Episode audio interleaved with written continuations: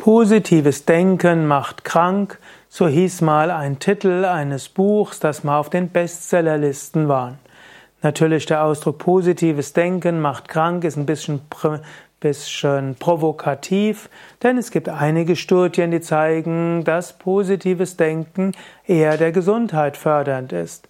Aber es gibt manchmal Gründe, weshalb positives Denken auch krank macht.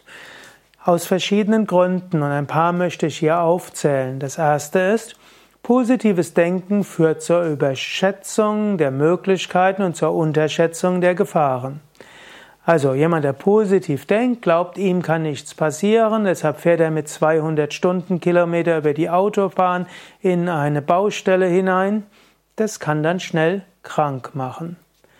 Jemand, der positiv denkt, glaubt, mir kann nichts passieren, er raucht Zigaretten, trinkt Alkohol und ist auch führt ansonsten keinen gesunden Lebensstil.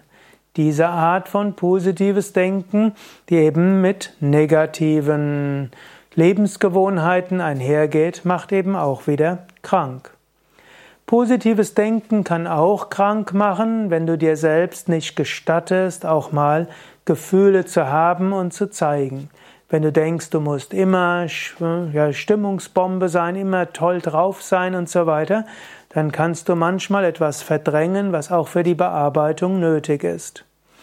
Und so ist positives Denken etwas Komplexes. Positiv denken und positiv handeln und das mit Liebe, Mitgefühl und Einfühlsamkeit, das ist am besten. Oberflächliches positives Denken, leichtsinniges positives Denken dagegen kann schädlich sein.